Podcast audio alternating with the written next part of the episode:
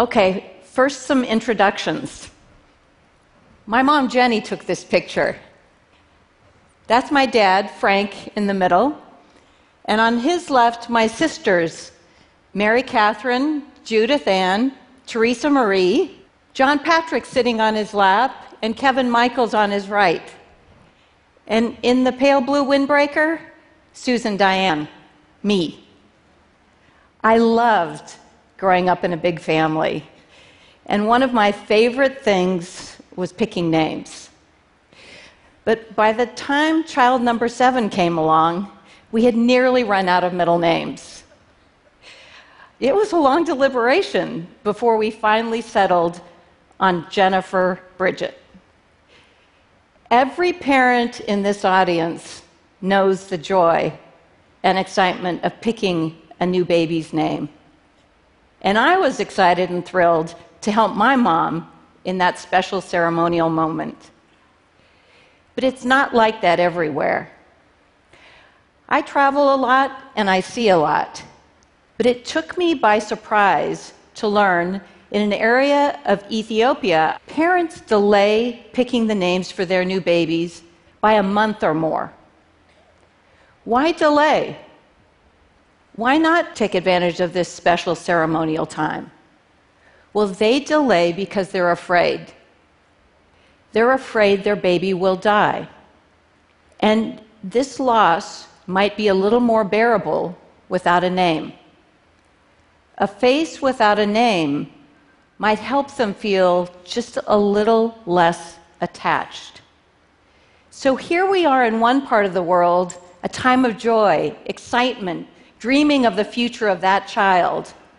While in another world, parents are filled with dread not daring to dream of a future for their child beyond a few precious weeks. How can that be? How can it be that 2.6 million babies die around the world before they're even one month old? 2.6 million. That's the population of Vancouver. And the shocking thing is, why? In too many cases, we simply don't know. Now, I remember recently seeing an updated pie chart, and the pie chart was labeled Causes of Death in Children Under Five Worldwide. And there was a pretty big section of that pie chart, about 40%. 40% was labeled neonatal. Now, neonatal is not a cause of death. Neonatal is simply an adjective an adjective that means that the child is less than one month old. For me, neonatal said, We have no idea. Now, I'm a scientist, I'm a doctor, I want to fix things. But you can't fix what you can't define. So, our first step in restoring the dreams of those parents is to answer the question why are babies dying? So today, I want to talk about a new approach, an approach that I feel will not only help us know why babies are dying, but is beginning to completely transform the whole field of global health. It's called precision public health. For me, precision medicine comes from a very special place. I trained as a cancer doctor, an oncologist, and I got into it because I wanted to help people feel better. But too often, my treatments made them feel worse. I still remember young women being driven to my clinic by their moms, adults who had to be helped into my exam room by their mothers. They were so weak from the treatment I had given them but at the time, in those front lines on the war on cancer, we had few tools. And the tools we did have couldn't differentiate between the cancer cells that we wanted to hit hard and those healthy cells that we wanted to preserve. And so the side effects that you're all very familiar with hair loss, being sick to your stomach, having a suppressed immune system so that infection was a constant threat, were always surrounding us. And then I moved to the biotechnology industry. And I got to work on a new approach for breast cancer patients that could do a better job of telling the healthy cells from the unhealthy or cancer cells. It's a drug called Herceptin. And what Herceptin allowed us to do is to precisely target HER2 positive breast cancer. At the time, the scariest form of breast cancer. And that precision let us hit hard the cancer cells while sparing and being more gentle on the normal cells. A huge breakthrough. It felt like a miracle. So much so that today we're harnessing all those tools big data, consumer monitoring, gene sequencing, and more to tackle a broad variety of diseases. That's allowing us to target individuals with the right remedies at the right time. Precision medicine revolutionized cancer therapy. Everything changed. And I want everything to change again. So I've been asking myself, why should we limit this smarter, more precise, better way to tackle diseases to the rich world?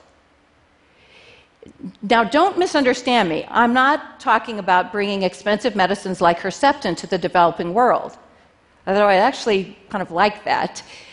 What I am talking about is moving from this precise targeting for individuals to tackle public health problems in populations. Now, okay, I know probably you're thinking now, she's crazy. You can't do that. That's too ambitious. But here's the thing we're already doing this in a limited way, and it's already starting to make a big difference. So here's what's happening.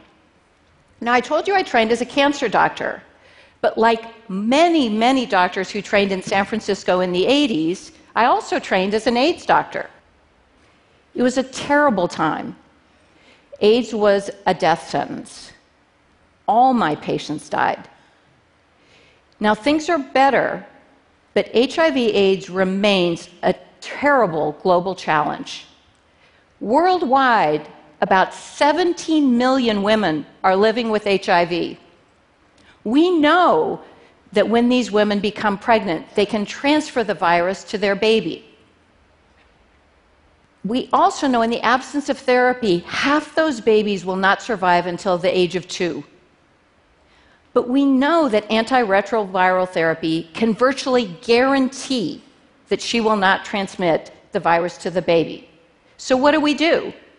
Well, a one size fits all approach, kind of like that blast of chemo, would mean me test and treat every pregnant woman in the world. That would do the job. But it's just not practical. So instead, we target those areas where HIV rates are the highest. We know in certain countries in sub Saharan Africa, we can test and treat pregnant women where rates are highest. This precision approach to a public health problem has cut by nearly half HIV transmission from mothers to baby in the last five years.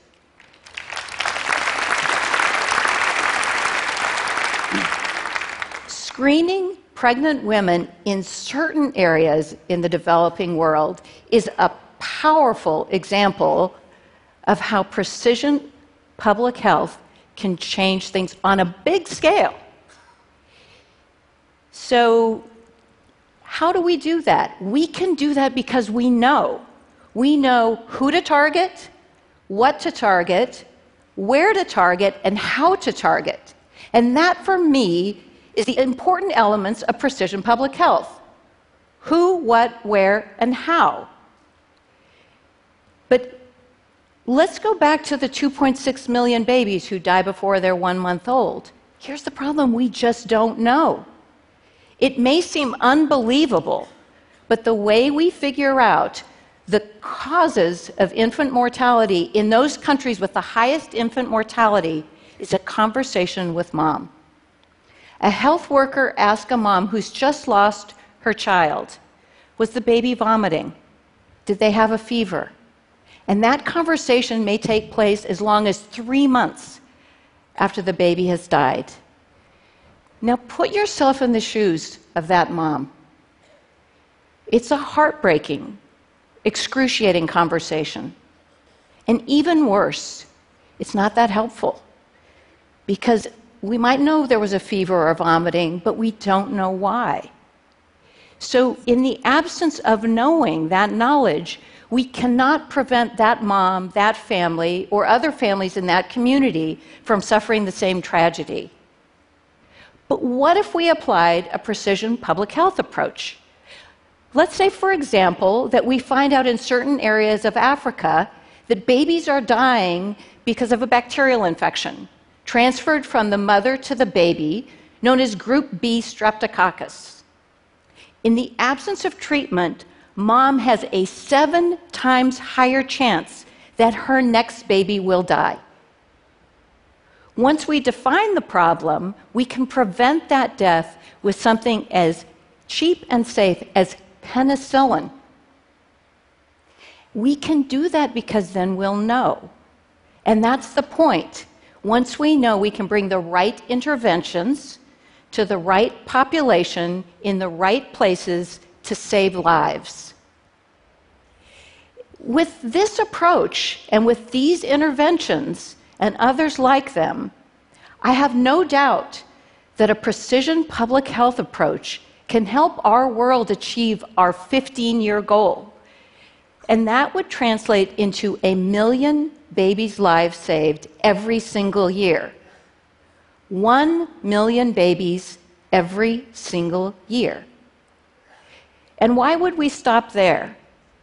A much more powerful approach to public health. Imagine what might be possible. Why couldn't we more effectively tackle malnutrition?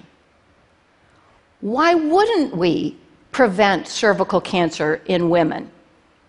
And why not eradicate malaria? Yes, clap for that. so, you know, I live in two different worlds one world populated by scientists, and another world populated by public health professionals. The promise of precision public health is to bring these two worlds together. But you know, we all live in two worlds the rich world and the poor world. And what I'm most excited about about precision public health is bridging these two worlds. Every day in the rich world, we're bringing incredible talent and tools, everything at our disposal, to precisely target diseases in ways I never imagined would be possible. Surely we can tap into that kind of talent and tools to stop babies dying in the poor world. If we did, then every parent would have the confidence to name their child the moment that child is born, daring to dream that that child's life will be measured in decades, not days. Thank you.